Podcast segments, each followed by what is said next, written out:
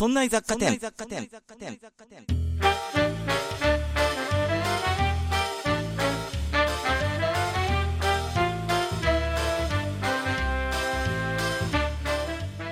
さあ、今週も始まりました。そんな雑貨店。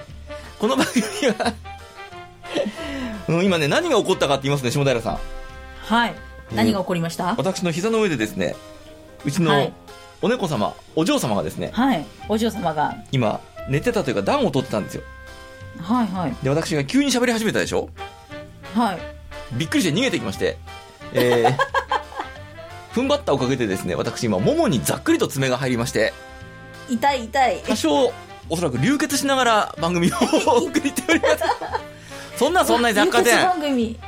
はい。この番組は、えー、雑貨店店長の私は、痛いな。あの、雑貨店店長の私、和田が、日常生活で気になったことを、ちょっぴりざっくり掘り下げて、お店に遊びに来ている常連の下平さんが、ふーん、と言って帰っていく、という番組です。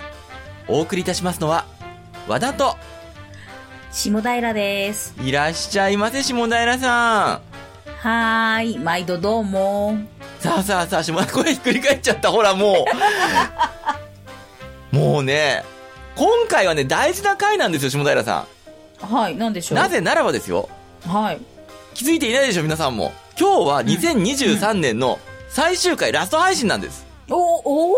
このね、キレのいい時にね、はいこんなボロボロのオープニングやってはいけないわけですよ、我々は。まあ、そうですね。じゃあ、撮り直します？いや、もう、もういいです。このまま行きますよ、我々は。こんなだもん。しかもね、下平さん。はいそ。れに加えてですよ、我々大事なことを忘れてる。今回ね、うん。402回なんですね。お？え？2回前に 待って、ね、待って、待って。2回前に400回になってるじゃないですか。第400回をね、うん。スルッとやってしまったわけですよ。祝ってもない？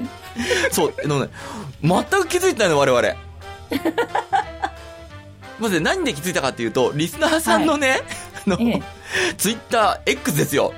それではいはい400回おめでとうございますのがちらっと見えたのと、それからね、あれはお、あの、我々オーディオブックさんでもね、配信してますけども、はいはいはい限定版っていうのを、オーディオブック限定版を。えええええそのオーディオブックの担当の方からですね、400回おめでとうございますというメールをもらいまして、えんあ、そうでしたねっていう、そこで気づく。マジか。確かに400回超えてたな。超えてたんです。何にもにもかかわらずね、前回なんかね、401回スルッとね、なんでもなくですね、漬物がなんて話をしてね。もうね、皆さん、あのね、リスナーの皆さんがね、あらかじめ言ってかなくちゃいけませんよ、我々に。400回ですよ、店長って言って。400回って任せ？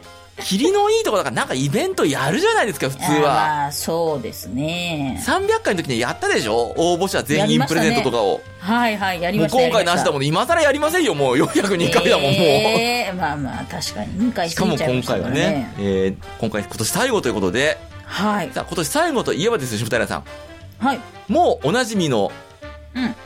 まあ、年の最後にやるか年明けにやるか、ちょっとブレてるんだけども、この回もまたね。まあまあまあ、今回は、はい。年最後、年の最後にやろうと思ってます。はい。えー買ってよかった2023、うん。ベストバイですよ。はい。もうね、今年はね、皆さんにお聞きいただきたい。うん今年は、本当にすごいです、これ。僕が実際に買って体験して、うんこれは、だってね、すごすぎてね、下平さんに送っちゃったのあるもんね。あ、うんなんか届いてましたね。そうでしょ？あの、うんクリスマスプレゼントを兼ねてね、下平さんに、これですよと。うん。ベストバイ届いてた2023届いてたうん、まだ開けてないけど。届いてるでしょう。そしてですね、下平さんに謎の指令を出しておいたんですよね。そうそうそうそえー、米を炊いておいてくれと。う。うん。何のこっちゃねんという、そうそうそう米を炊いておいてくれという謎の指令ですよ。うんで、それに従って下平さんは米をさっき炊き上がったんでしょ？炊き上がりましたよ。そしてそれをキッチンから、なんと今収録部屋に持ってきたんでしょお釜を。はい、持ってきましたよ。じゃあ、じゃあ、種種明かしをしていきましょうよ。じゃあですね、はいはい。えー、開けていただきましょうか。はい私がお送りしたクリスマスプレゼントを、和田サンタがお送りしたものをね、とりあえずね、2個届いてるんですよ。さあ一方です。そもうね、見ればすぐわかるから、あ、米これ使うんだなってことがう。うん。まず一つ目。一つ。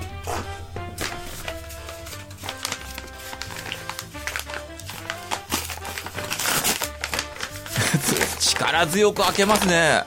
リアルだな。おこれだ。え極み？はい。5極み。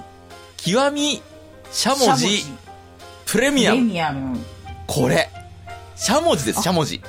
お米マイスターっていう人の名前が書いてある。そうなんですよ。あのね、はい。島根さんもお米ごご飯食べるでしょ？食べます。僕もね、お米大好きなんですよ。白米大好き。うんうんで、これあの、炊き上がって、あの、お茶碗によそうときに一つ困ったことがね、やっぱりはい、あの、しゃもじにつくんですよね。あ、確かに。お米が。まあまあまあ、最近のはね、だいぶつかなくなりましたけれども、はいそれでもやっぱりつくじゃないですか。つく。ね。ところがですよ、つくのしんだれさん。この極みしゃもじプレミアムは、はい。全くつかないです。えびっくりするほどつかない。これね、何人かに僕はね、お教えして実際にプレゼントしたりしてるんですよ。ではい。みんなね、それなりの反応するの、最初。これ見て。うん。うん。あの、米がつかないんですよって言うと、あ、はい、あ、ありがとうございます、みたいな。うん。で、まあまあ、お家帰って使ってみてください、なんて言うでしょ。うん。で、使っていただいてからね、すぐびっくりしたメール来るから、和田さんと。何これと。甘く見てましたって言ってね、ごめんなさいってメール来ますもん。結構、あのね、あの、ありていに言えばですよ。えええ結構よく見る、あの、つつかないしゃもじですよ。え、そうですよ。表面がね、エンボス加工ってボツボツボツボツっとしていて、まあまあまあまあ、普通につかないんでしょうね、という感じでしょうん。体験してみてください、吉本さん、まず。ちょっとやってみましょうよ。やってみましょう。お釜の蓋を開けて、今炊き上がったば、お腹減ってきちゃうね、こんなことやってると。そうですよ。私まだご飯食べてませんよ。さあさあ、実況中継ですよ、下平さんの。お米、蓋を開けていただいて、炊炊き上がってますね。き上がってましたよ。真っ白に美しく、さあ、かその中に極みしゃもじプレミアムを差し込んでください。お、お？え？嘘どうですか？え、つかないよ、本当に。そうでしょ一粒もつかないよ。そうでしょあの、米をかき混ぜてる感じしないでしょうん、全然。あの、ある程度やっぱりくっつくものだから抵抗が大きくて、ちょっとにちゃっというか、ぬたっという感じするじゃないですか。それがね、ないのよ。抵抗がないの。え、私このまま食べちゃおうかしら？あ、収録？ここ今、スタート、オープニングだから今まだ。いや、でも本当全然、そうでしょ一粒もつかない。そう。みんなね、その反応するの。まあ、つかないのいっぱいあるじゃないですか、と。だから、これも、まあまあまあまあ、和田さん、そういう、ね、あの、つかないのを紹介してくれたんだ。えー、こんなつかないのってなるんですよ。全然つかない。もうねついて、て落ちてっちゃう。炊く前のね、乾いた米を、こう、しゃもじで切ってるみたいな、そうそうそう。そんなレベルなんですよ。すごいでしょ、それ。すごい。これがですね、極みしゃもじプレミアム。やっくり。いやー、買ってよかった2023のオープニングを飾るにふさわしい、衝撃の商品ですよ。はい。すいません。えーほん、本当に侮ってました。あ、そうでしょ？多少ね、まあまあまあ我々音声でお伝えしてますから、まはいあちょっと声伝わるように、感動が伝わるように、声を張ってね、はい。こう驚きを出していこうと計画してたでしょ？それ超えてくるでしょ？声、声、超える超える。えおお、マジかってなるでしょ？それがですね、極みしゃもじプレミアム。これね、唯一僕が残念だなと思ってるのは、立てられないところなんですね。あ、確かに立たないですね。あの、横にすればね、あの、麺が、あの、ご飯をすくう麺が、はい。面とか床にね、テーブルとかにつかないように、ちょっと突起が出ててね、浮くようにはなってるんですがはい、浮くようにはなってます縦にね、はい確か立てることはできないんですよ。残念ながら。で、立てるタイプのもあるの。ただそれはね、プレミアムではないんですよ。ああ、そうなんだ。そうで、プレミアムじゃないやつがどこまでくっつかないかは僕はわからないんです。プレミアムじゃないやつを買って、僕はほら、プレミアムな人間なので、プはいはい。レミアムなやつばっかり買ってるので、おー。だからね、まあ、立ってくれればより良いなとは思うんですが、じゃあ、立つことと全くつかないっていう、この、こう完璧さを、どっちを取るかって言ったら完璧さを取りますね、僕は。完璧ですね。完璧でしょ、はい、もう全然くっついてないです。そうなんですよ。これぜひともですね、皆さんお買い求めいただいて、で、はいもしですね、お買い求めになる時には、うん。えーぜひですね、そんないプロジェクトのホームページから、まあ、アはいマゾンでも売ってると思うので、うんこれは僕街中のね、そういうショップで買っちゃったんですが、アマゾンで買うんでしたらば、アマゾンのリンクを、そんないプロジェクトのホームページから、えー踏んでいただいて、はい。そうすると我々に運営費がちょっとだけ入りますんで、ぜひともですね、うんうんこの感動を一緒に味わおう。うん。いやー、羨ましいなーまだね、これ持ってないとかね、体験したことないっていう人はね、これから体験できますからね。すごいですよ、本当に。もうね、あの、シュタインズゲートをこれから初めて見ますっていう人ぐらい。ああ、本当本当うん。あるいはですね、えーっと、マドカマギカを初めてまだ知らないんですと。これから3話見るんですっていう人を羨む気持ちですよ。今から驚けるの？っていう。すごいですよ、本当に。えーそんな驚きが待ってますので、ぜひとも、そんなプロジェクトのホームページからリンクを踏んでいただいて、お買い求めいただければと思います。じゃあ今日はですね、こんなのはを、ジャガスがお送りしますんで、はい。皆さんこの後お楽しみなさってください。それでは今週もそろそろ始めてまいりましょう。今週も、そんな雑貨店へ、いらっしゃいませ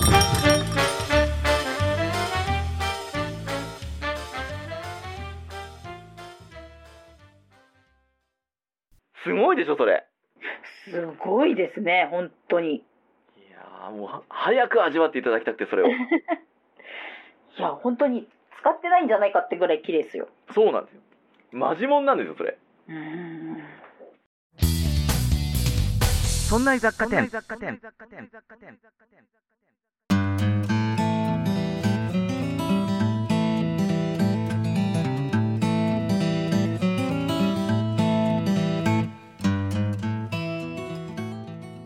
じゃあ行きましょう行きましょう、下平さん。はい。えーとですね、もちろんね、僕だけではなくて、下平さんからもね、今年買った、あるいは体験した中で、これ良かったっていうのをご紹介いただこうと思ったんですが、うん。えー、下平さんがすっかり忘れちゃったと。うん、そうなんですよ。一個ね、ええ紹介したいなって思った記憶はあるんです。その紹介したいなっていう感触だけが残ってるんでしょ？そう。あうんとね、一下平さん。週間ぐらい考えたんですけど、ええええ出てこないんですよ。出てこない。うんとね、下平さんが今年買えばよかったっていうのはね、うんとね、メモ帳。はい。ね、えあー 買えばよかった2023はメモ帳ですよ。はい、そうですね。もう今から2024は買おうと思います。そうですね。はい買っていきましょう、買っていきましょう。というわけで、はい途中で思い出したらば下平さんが、はい。あ、思い出したって言ってくれればそれを紹介しようと思いますが、わかりました。どうかな？がエンディングまでに思い出せるかな？なじゃあ、じゃあ、じゃあ、じゃあ行きましょうか。まずはですね、はい私、えー、デスク周り。はい。で、皆さんもね、デスクでいろいろお仕事したり、ね、あの、自宅でもいろいろ本読んだりとか書き物したりとかすると思うんですが、うん。えーとですね、デスクに棚が欲しいなと私思いまして、はいはい。僕のデスクね、全くこう棚がないんですよ。ただの板なので、上側がね。うん。なので、ちょっとなんか置く棚が欲しいなと思って探していましたらば、いいのがありました。はい。あのね、三話ダイレクトの机上台、机の上の台、クランプ式ってやつ。はい。あのね、これはね、横幅が60センチと奥行きが26センチっていう、まあ板なんですね。これにね、クランプ、まあ、あの挟み込んで、こう固定する足。がついているんですよ。で、これ何がいいってね、机の上に普通のね、あのーはいなんか、本棚みたいなの置いちゃうと、うん。うん。そこのスペースって、まあ、フットプリント、置いてる面積が使えなくなっちゃうじゃないですか。そうですね。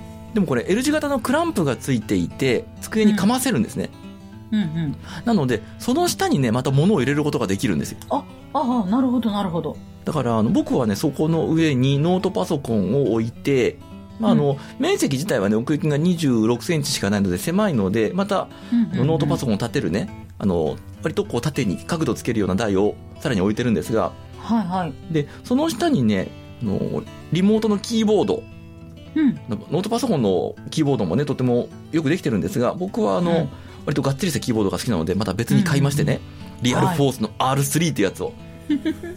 で、それをね、あの、手前のスペースでなんか書き物をするよとかっていう時は、そのパソコンの下のスペースに入れちゃうんですよ。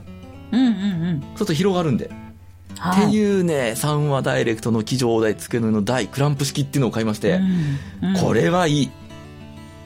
うん。またねちょそちょうどいいんだ、幅が。う。うんうん。僕16インチの MacBook 使ってるんですよ。はい。でこの16インチの MacBook を置いて、で、その横にね、えっと、オーディオインターフェイスっていうね、今収録するときにマイクとね、パソコンをつないだりするボックスがあるんですが、うんこれをね、乗っけたりするのね、ぴったりの大きさ。で、手前でキーボードを打って、この手前のキーボードがちょっと邪魔だなって時にはその下にしまえるっていうね。うんうん。これね、机の上のスペースがなくって困ってるっていう人はね、これぜひご検討ください。はい。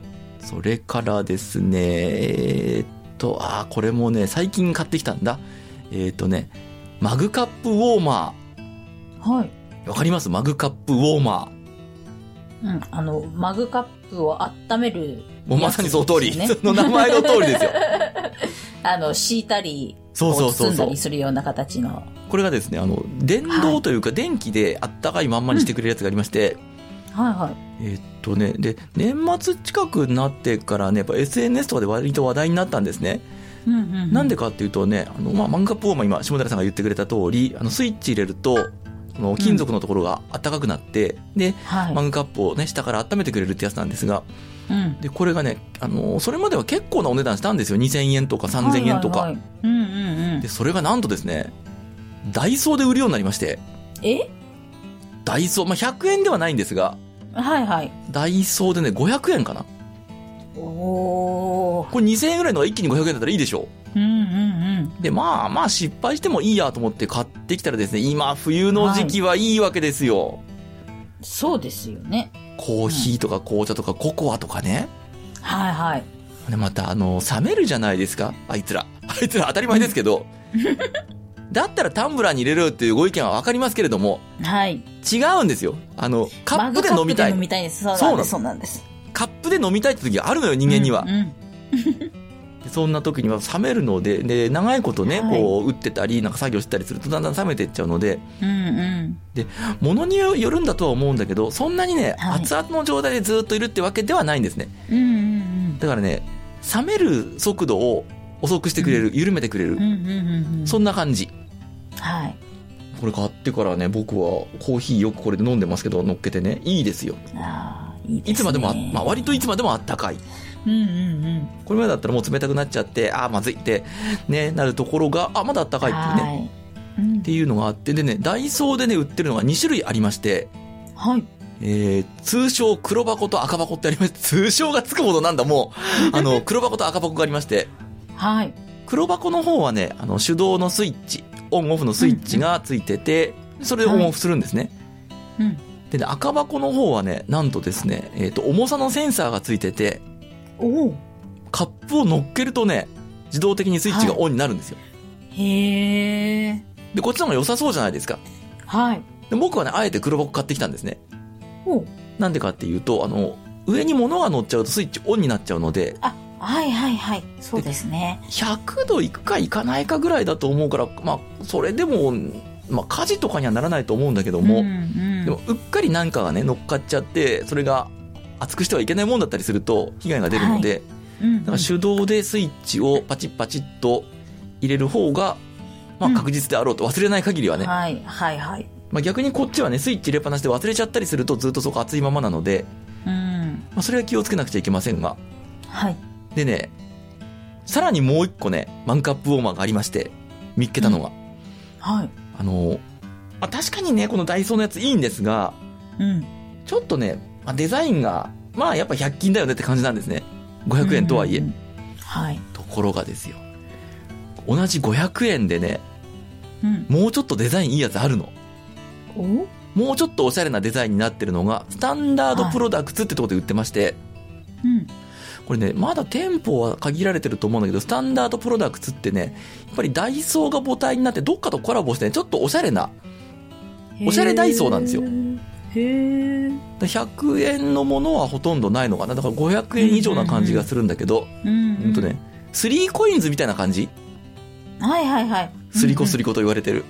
もうちょっと値段帯が高い、で、1000円とか2000円のものも売ってるよっていうような、うんうんもうちょっと高級なダイソー。そこのやつうん。はね、うんちょっといいですよ、デザイン。うん。で、スイッチもね、えっ、と、押すと光がついて、明かりがついて、今オンですよってことを教えてくれるような、おー。うんこういうね、まあ僕はそれは買ってませんけども、でもマンカップをまあ愛用してます。冬はね、必需品だと思うなうん。うんそれからね、えっ、と、下平さん、あの、会社でもそうですが、椅子に長いこと座ってません、座ってます。ずーっと座ってます。腰痛抱えてません？たまに腰痛くなります。きますよね、腰で疲れちゃったりね。はい。はい。えー、私、マッサージ機買いました。ええただですね、マッサージチェアではないんですよ。あ、チェア、あ、チェアなのかと思っちゃった。椅子に、今座ってる椅子に置くマッサージ機。え、えーいいじゃないですか。えーっとね、なんて言うんだろう、ああいう店。可愛いアイテムいっぱい売ってる店。うん。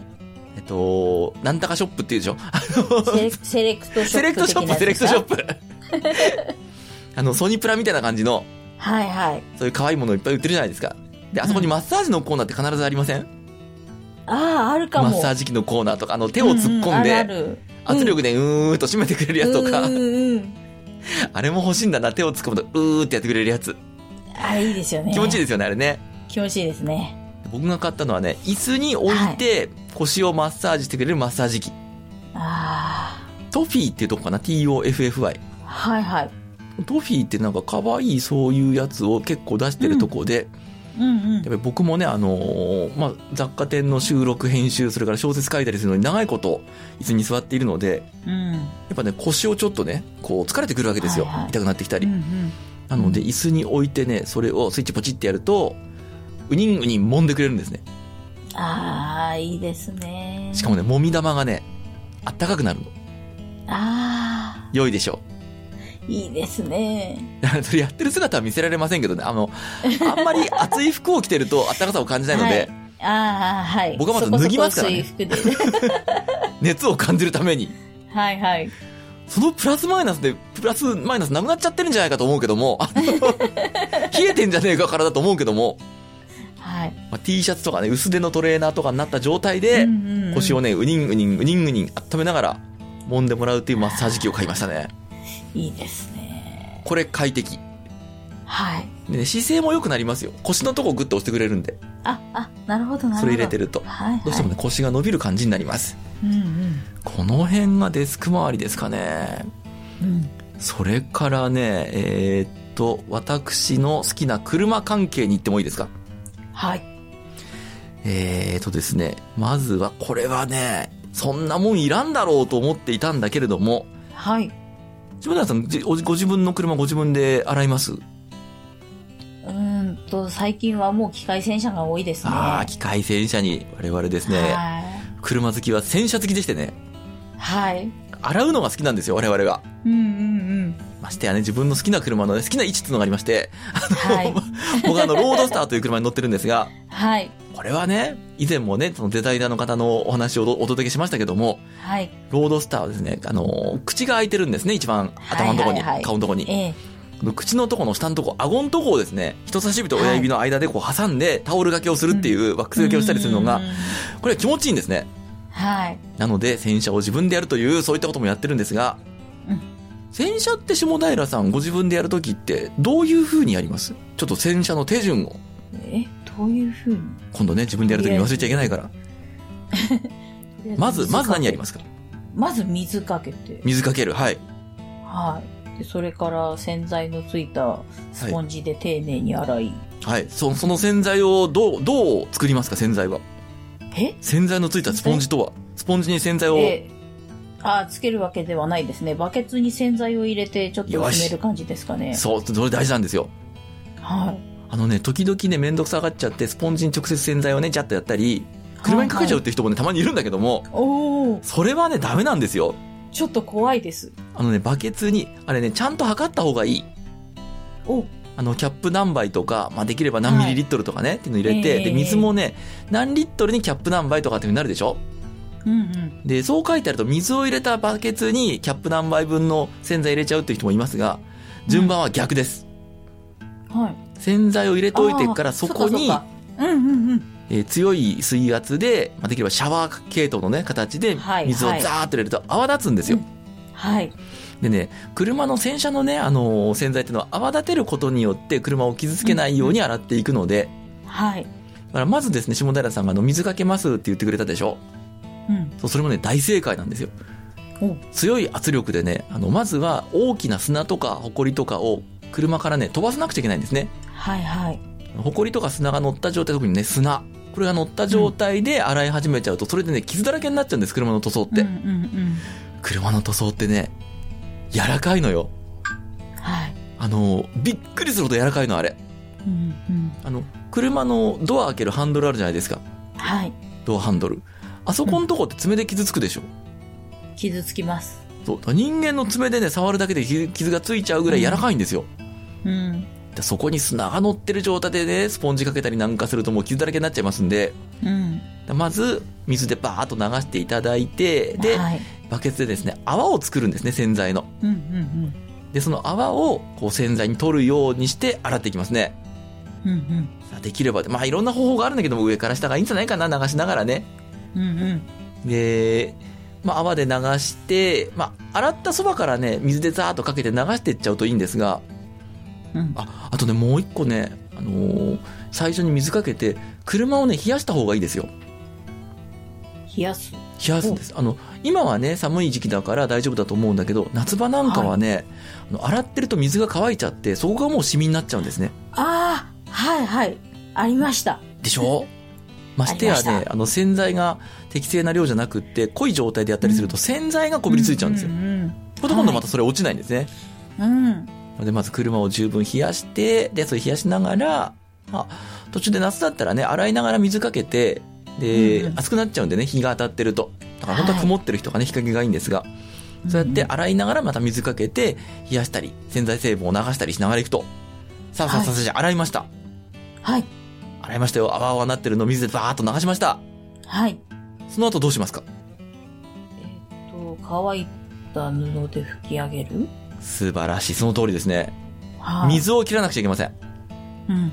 で、水切らずにそのままかけられるワックスとかコーティング剤ってのもあるんですが、うんうんまあ、基本はその状態で水を取っていただいて、そこからワックスかけるなり、えーコーティング剤かけるなりして、でこれもね、あのタオルを惜しまずに綺麗にやっていただければと思うんですが、はい。そこでですよ、下平さん。はい。えー水が今かかってますね。水を切らなくちゃいけません。うん。うん。この時に拭くタオル。下平さんは何を使ってますか、えー、いや、もらったタオルかな。もらったタオル、どんなタオル？えっ、と、フェイスタオルぐらいのやつえ。えそれで拭いていく、拭いていく。僕もね、そうやってたんですよ。うん。タオル、いわゆる手ぬぐいみたいなね。あの、すうん、そうどっかでもらってくるやつあるじゃないですか。そうそうそう、あの、銀行とか、そうそうそうそう、なんとか銀行って入ってるやつ。銀行とか、商店とか、ねそんなところからもらってくるやつですよ。あとね、えっ、とね、着古した T シャツとかね、はいはいはい。そういうのやったりもしてました。はい。ですが、ここでですね、ご紹介したいのが、なんか通販番組みたいになってきてるけど、ここで皆様にご紹介したいのが、えっ、とですね、はい。洗車用マイクロファイバークロスっていうのがありまして、はあのね、これもまたね、信じられないかもしれないけれども、い。うん。その洗車用マイクロファイバークロスっていうのを使うと、そのタオルを乗っけただけで水がなくなります。ええほら、トランクとかね、ボンネットの上に水たまりができてるでしょ、はいはいはい。で、普通のタオルでやると、やっぱ拭いた後に水のこう残りがあるじゃないですか、洗浄に。ありますね。これがね、マイクロファイバータオルっていうのをパッと乗っけてスーッと引くんですよ。うん。水が全く残らない。嘘だ。ほんとほんとほんと。これはね、本当に残らないから、いわゆる吸水クロスとかっていう名前でも売ってるんですが、はいはいはこれがね、吸水力、保水力がむちゃむちゃ高いんですよ。い。ええたまーに見かけますけどね。ええ。どんなもんなんだうろうって思ってました。ホテルとかに置いてあるいいバスタオルってあるじゃないですか。うん毛足の長いあります、あります。はいはいあ。れってパイル地って言ってね、うん。こう、糸がこう、ループ状にいっぱいいっぱい織り込んであるんですよね。はいはい。えーっとね、理科に詳しい人はね、小腸の内側にある重毛みたいに、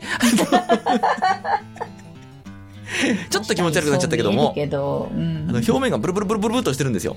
はい。あれ、細い糸をね、こう、パイルにしてあって、で、あの、うんうん輪っかみたいにしてね、縫い込んであるというか、そういう生地なんですね。うんうんだから、その一本一本のパイルが水を捕まえるから、保水力、吸収力がすごいんですね。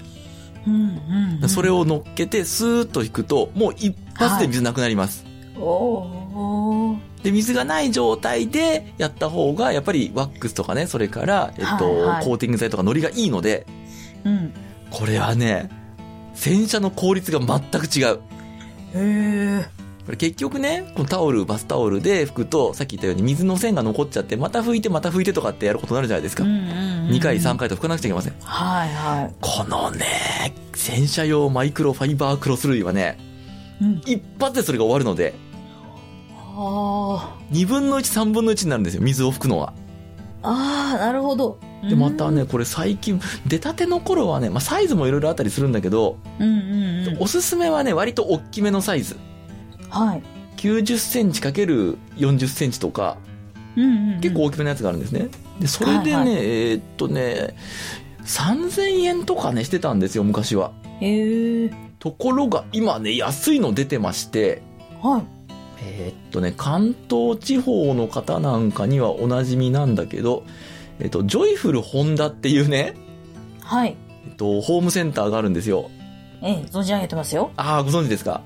はいで。そこってね、あの、プライベートブランドの商品も出してまして、うんうん。そこで出してるのがね、えーっとね、90×40 で1500円かなうん。でもこれもね、半額ぐらいなんですよ。はいはいはで、高いやつの方がいいんじゃないかとも思うんですが、これね、あの、マイクロファイバークロスってね、どれ買っても、同じだから大体。い。あ、そうなんですか？あの、マイクロファイバークロスって名前がついてて、あるいは吸水クロスって書いてあって、水吸いませんとかね、水が悪いですってやつは、ないです、まず。ああ、そうかも。いや、もしかしたらね、名前だけってのはあるかもしれないけども、うんうんうん。表面がちゃんとね、パイル状になってるやつは、はい。これはね、どれ買ってもいいですね。高いやつだろうが安いやつだろうが変わんない。うんうんうん。高いやつは、両面がそのパイル地になってたりはい。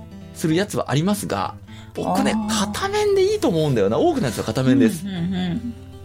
でね、このジョイフルホンダの、えー、ジョイフル急速急速クロスってやつはね、うんうん。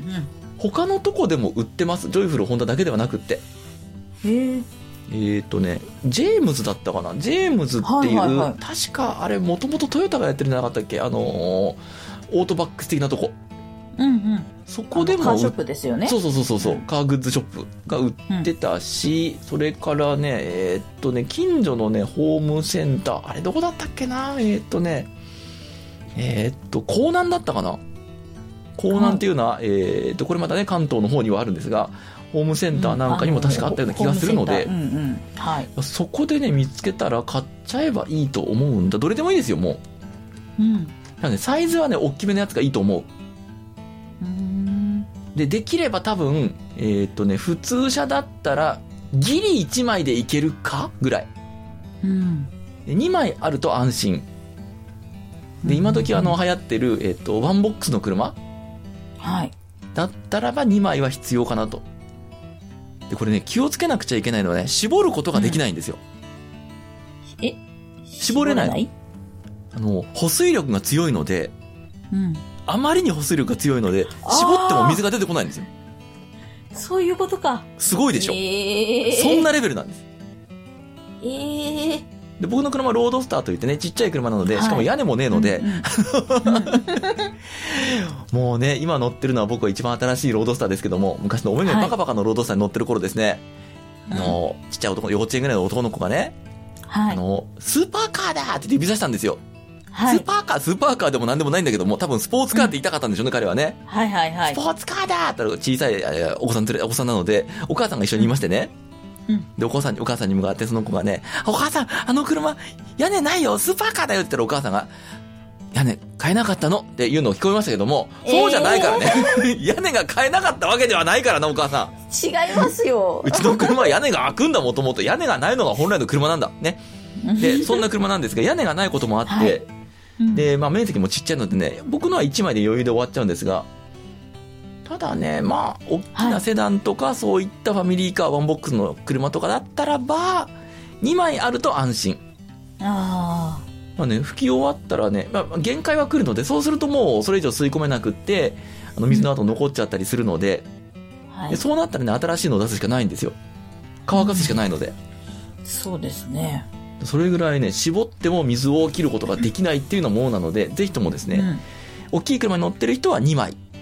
まあはいコンパクトカーに分類されるやつだったら1枚でも平気かな？っていうぐらいうんな感じです。ね。はそれからね、車関係で言うと、これもね、僕以前ずっと前に買って再び今年買ったんですが、い。はい。えっ、とね、下田さん、車のプラスチック部分、黒いとこあるじゃないですか。うんうん。あそこって時間とともに白くなってきて困りません？白くなってきてますよ、もうすでに。なりますよね。はい。あれ、別にね、性能が落ちてるわけでもなんでもないんだけど、あそこがね、黒く、黒いところが白くな白くなってくると、なんかちょっとすすけてくるとね、ちょっあ、なんかとね。、古くなってきたなっていう、そうなんですよ。ちょっと見栄えが悪いと。うん。えー、これをですね、黒くする商品があります。ええいや、あの、カーショップに行けば売ってるんですよ。うんうん。あの、染球とかね、あの、黒く蘇らせるとかあるんですが、うんえーカーショップに置いてないものが、実は最高なんですね。これはですね、新越化学工業っていうところで作っている、シリコーンオイルってやつがあるんですよ。はい。あの、シリコンではなくてシリコーンって言うんですよ、本当はね。うん。あの、シリコンっていうと、ケイ素、ガラスの元になっちゃうので、はいぶ違う物質なんですね。あの、シリコーンっていう、えーっと、まあ、シリコンでできた、えっと、なんでしょうね、ショック吸収剤みたいな、うん。あのー地震の揺れを抑えるようなやつとかってシリコーンでできたりするんですが、はい。あるいは精神パッドっていうんですかね。うんで、ああいうやつです。で、液体でして、これ。シリコーンってもともとうね。んで、このシリコーンオイルっていうのがあって、うんこれをね、その、車の黒い部分、まあ、うんプラスチックの部分に塗ると、うんあっという間に真っ黒になります。ええで、どうしてもね、あの、時間とともに水とともに水で流されちゃったりはするので、また塗る必要はあるんですがはいはいは、でもね、うんうん。数ヶ月、半年単位ぐらいで黒いまんまいますので、おー、それはいい。これいいですよ。うんで。ね、えーっと、ただ気をつけなくちゃいけないのは、これ種類がいくつかありまして、はい。このシリコーンのね、えっと、濃度というか容量、中に入ってる成分の量によって種類が変わってくるんですが、はい。車のね、そういったプラスチック部品に最適なのは、えっとね、KF96 の50っていうやつ。はい。KF96 の50、50っていうのはが、車のプラスチックパーツには最適です。うーん。これはね、えっとね、しっとりしたものになりますんで、中にはね、これボディに塗っちゃう人もいるらしいですね。うーん。だあんまりおすすめ、僕はしないけど、うんうんうん。あの、これ塗るとね、すごく不思議なツヤになるんですよ。ぬるっとしたう。んうん確かに綺麗にはなります。あの、ボディに塗っても。はいはいうんもう本当にぬるっとしたツヤになって、それが好きっていう人はいいんですが、うんただやっぱね、シリコーンオイルなのでちょっとベタつくんですね。うん。そうですね、走るとね、えー、虫がつくんですよ。あ。接触した虫をね、捉えてしまうっていう、よろしくない。よろしくない。だから、はいえー、それが構わんっていう人は、あとね、洗ったらすぐ落ちちゃうので、シリコーンは。はいはい。構わんっていう人は塗ってもいいかなとは思うけども、僕はあんまり勧めないですね。えーはい新越化学工業のシリコーンオイル KF96 の50。うんこれ黒い黒いところにおすすめです。はい。それからですね、車に限った話ではないけど、これはね、下平さんの役に立つまた。はい。えー下平さんゲームお好きでしょ？はい、好きですよ。えーゲームのコントローラーのボタンというのは、うん。やはり時間とともにキシキシキシキシ言ってきません？はい、言います。言いますね。その時にですよ、はいよく、接点復活剤を使うといいよとか言うんですが、ああ、はい。聞きますね。これね、巷の接点復活剤はですね、いいんですけども、一つ弱点がありまして、うん。ベタベタするんですね、あれ。あの、接点復活剤ってね、オーディオとか、まあ今時はパソコンもそうですが、いろんなこう端子があるじゃないですか。差し込むとこが。うんで、この接触が悪くなっちゃったなんていうところにそこに塗ると、接触が復活する、接点が復活するっていうのが接点復活剤なんですが、これね、ベタベタするんですよ。うん。はい。これベタベタするとやっぱちょっとゴミがついたりまたね、埃が溜まったりもするし、あまりよろしくないし、うん手にもついちゃうしと。うんうんで、そこでおすすめなのがですね、えー、クレ工業の、うん。はい。ねあの、クレ工業って言ったらね、クレ556でおなじみなんですが、はい。えークレ工業のですね、CRC エレクトロニッククリーナーってのがありまして、へえ。これまたスプレータイプなんですね。はい。えーこれ多分ねやっぱシリコンなんじゃないかなと思うんだけど、スプレーでシュッと引っ掛けると、一瞬濡れるんですが、すぐ乾くんです。おーで、すぐ乾いてベタベタしません。へえ。なので、えっ、とですね、ゲームのコントローラーの、あのーボタンの穴の隙間、うん。うん。最近ジョイスティックもついてるじゃないですか、最近のはいはいはい。ゲームコントローラーは。あの、ええジョイスティックの隙間にはいシュッと一吹き。うん。これでですね、一瞬で乾きますんで、その後ね、多分ね、コントロール性上がるよ。へえ。あの、FPS とかやったり、エイムをね、うんうんあの 狙いを定めるのをね、非常にこう、はいはい細かくやらなくちゃいけないなって人は、ええええこれね、抵抗が減ってね、いいと思うんだ。ええへえ。うんとね、感覚的にはね、マグネットコーティングをした後のガンダム。あさあ、あ年配の方にはわかる。抵抗が減ってね、すごくコントロール、まあ、抵抗減りすぎちゃって、あの、うんうん滑ることもあるかもしれない中で。あ。はいはい。だからもうちょっと抵抗あった方がっていう人は、それでもね、しばらく使ってるとまた抵抗戻るので、うんうんえースルンスルン動くようになりますから、これは、ベタつかないし、おすすめですね。うん。はい。それからね、えーっとね、今年いろんなもん買ってんな、僕。えっとね、あ、同じスプレーでね、こんなスプレーも買いました。はい。防水スプレはい。ー。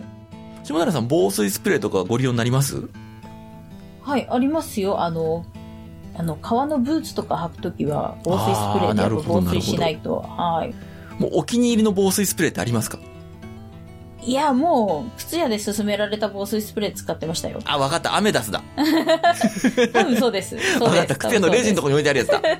そうです。あれもいいんですよ、アメダス。確かに。うんうんうん。ただですね、私、強力な防水スプレーを発見してしまいまして、はい。えーロックタイトの超強力防水スプレーってのがありまして、はい。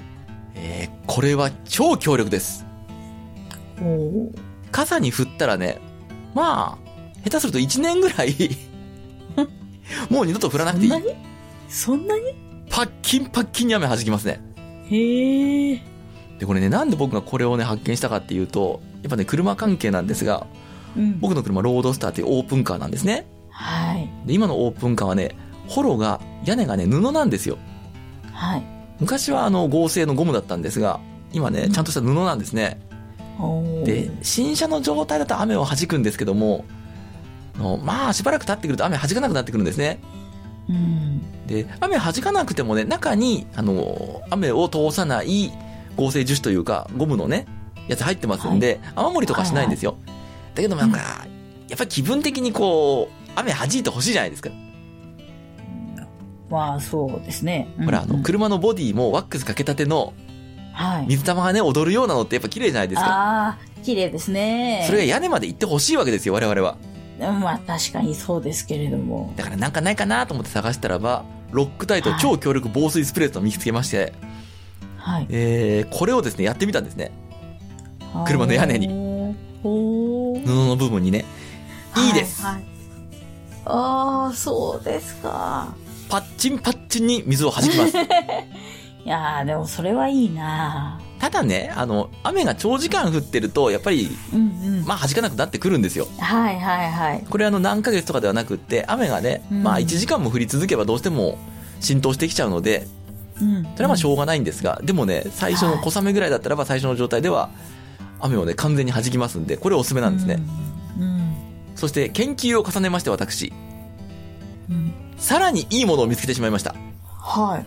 えーとですね、店舗っていうところで出している、うん。パラウェットっていうやつなんですね。はい。これね、フッ素系防水剤というもので、これもともとね、あのーキャンプ用品、テントとか。かタープとか、はい。そういうのに塗るね、製品なんですよ。へえ。で、こちらはですね、スプレーじゃなくて、液体が缶に入ってやってきまして、でこれをね、うんうんハケを買って、ハケで塗るんですね。へえ。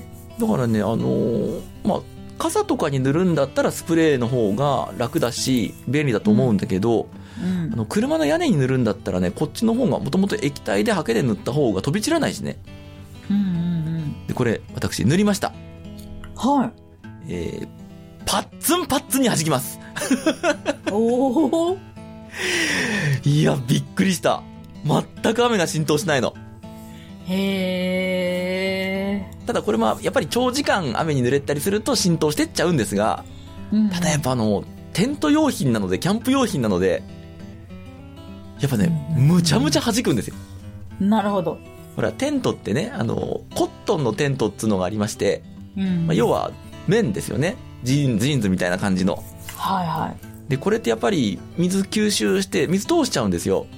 うんうん。で、さっき言ったね、ロードスター、車の屋根なんかは内側にそのゴムが張ってあって、水をこう通さないようになってるんですが、うんコットンのテントってね、それだけなので、内側に何もないんですね。はいはい。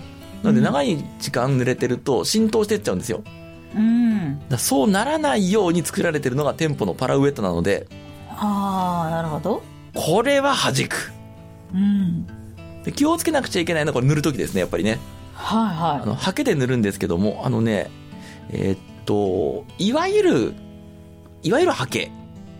ううんんとね、ホームセンターで売っているペンキを塗るハケとか、い。はい。あれはね、実は塗ってる間に、どんどんどんどん、あの、ハケの繊維が抜けていくんですよ。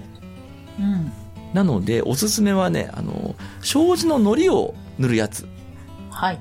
あの、持ち手がプラスチックの安いやつ。うんうん。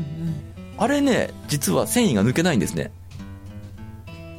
だから塗っててね、ポロポロポロポロその繊維がその屋根とかテントにつくことがないので、これおすすめですね。おーで、私、この配信がなされている頃には、はい。また冬キャンに行ってまいりますんで、おおえー、朝露などがどうなるか、そこでまた確認していきたいと思っております。はい。生きて帰ってくることを願っててみんな。ところで下平さん思い出しました？下平ベストバイ。いいえ。な何だったんだろうなやっぱり絶ノートだな。と思った。ベストバイ2024はノートです。はい。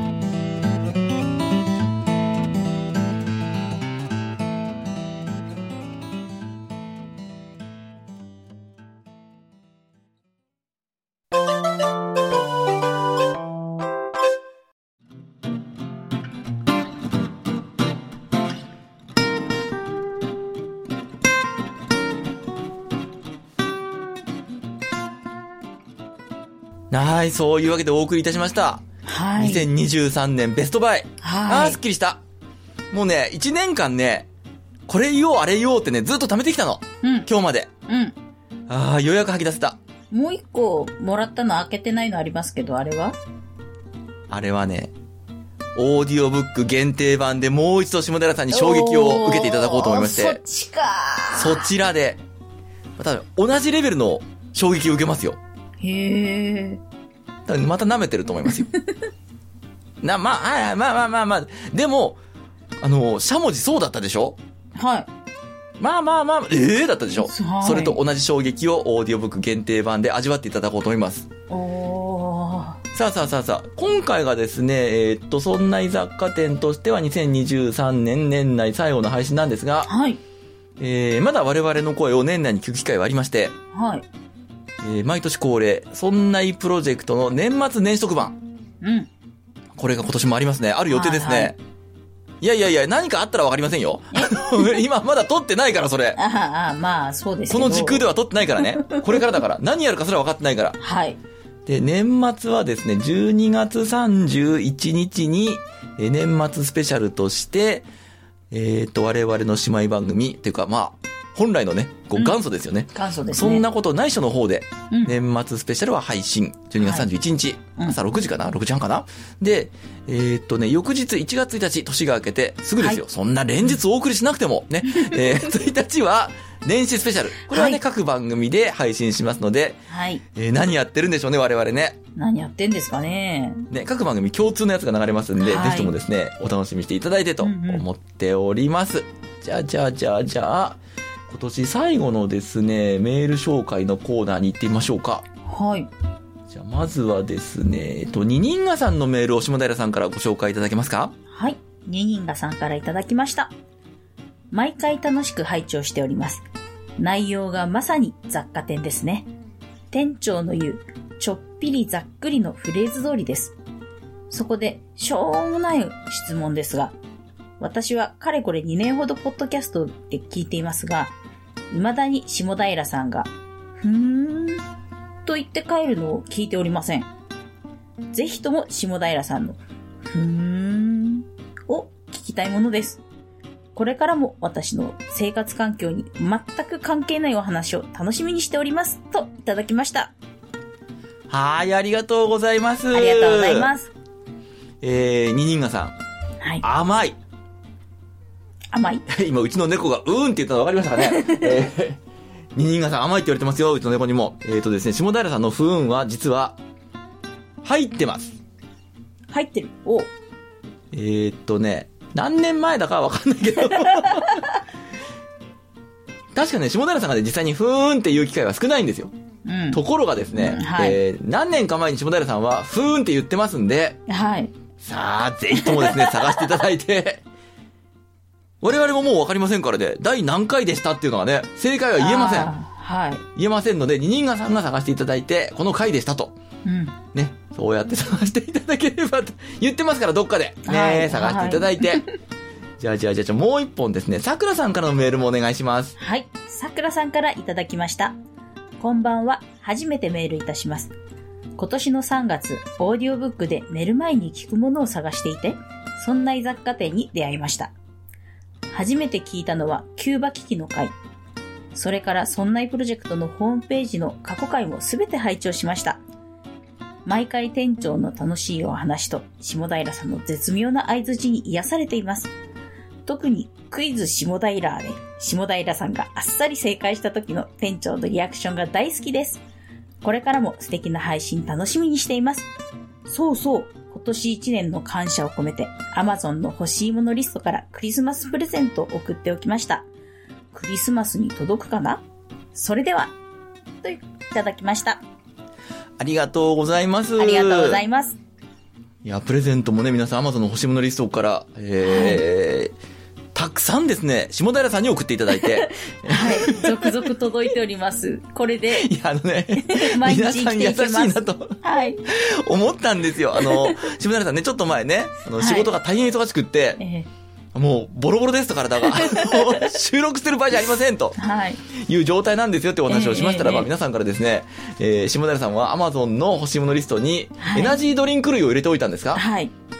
エナジードリンクとか、はいえーあとはですね、本当に下平さんを気遣ってるのかどうか、えーはいお酒とかがいっぱい届きまして、はい。夜のエナジードリンクもいただきました。ありがとうございます。下平さんにたっぷり皆さん送っていただいて本当にね、ありがとうございます。その応援を受けて我々頑張っておりますんで。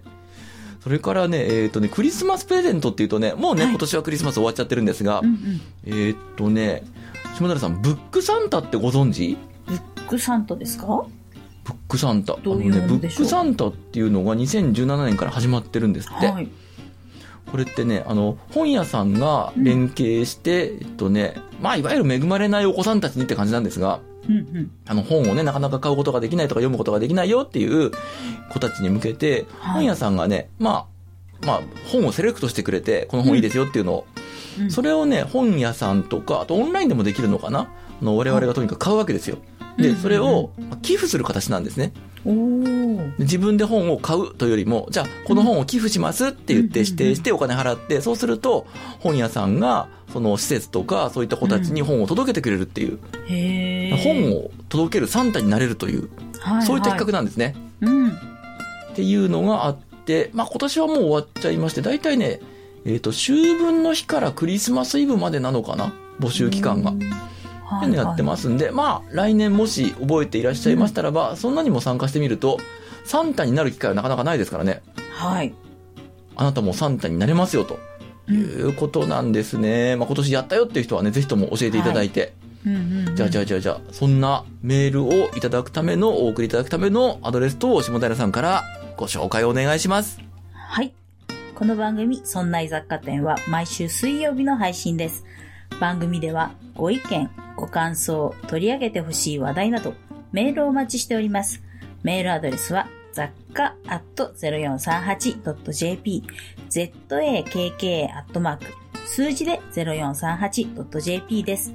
そんないと名の付く番組は他にも、そんなことないっしょ、そんない理科の時間 B と2番組あります。そんないプロジェクトというフレンズでお送りしております。そんなプロジェクトの各番組は audiobook.jp から有料配信も行っています。有料配信版には通常の配信に加えて、ここでしか聞けないおまけ音声がついておりますので、ご興味ある方はぜひ登録してお聞きください。そんなプロジェクトのホームページからも各番組や過去に配信していた番組をお聞きいただけます。ホームページアドレスは、そんない .com、sonnai.com となっています。また、ラジオトークやスタンド FM などでも活動しておりますので、ぜひ検索してお楽しみください。はい、ありがとうございました。はい。じゃあ、今年最後のオーディオブック限定版の方はですね、はい。えー先ほど申し上げました下平さんにもう一回衝撃を受けてもらうっていうのと、うん。ね、コンピュータ関連のやつが今回は多いかな。可愛いのとかね、はマジかそんな便利なのがあるのかっていうようなお話をしていきたいなと思っております。はい。じゃあ無料版の方は今週はこれで閉店のお時間になるんですが、まあ、今週はというか、今年はこれで店じまいですんで、うん。一旦ここでね、皆さんに、えー、お礼をメッセージ言っておきましょう。はい。今年もですね、そんな雑貨店聞いていただきましてありがとうございました。えー、来年もこんな調子です。はい。来年もゆるく頑張る。ゆるく。はいね、くいろんなとこ行ったり、はい。いろんなこと体験したり、うんこんなのあったぜって言って持って帰ってくるから、はい。ぜひともですね、来年もお付き合いいただければと思います。下平さんからもメッセージございますか？はい。えーね、こ今年の年末は大変な、えーえー ご支援いただきどうもありがとうございました。来年に活かせるように頑張ってまいりますので、これからもどうぞよろしくお願いします。よろしくお願いします。皆さんありがとうございました。それでは、そんな雑貨店、今週はこれで閉店のお時間にしたいと思います。そんな雑貨店、お送りいたしましたのは、和田と、下平でした。それではまたのご来店をおお待ちしております。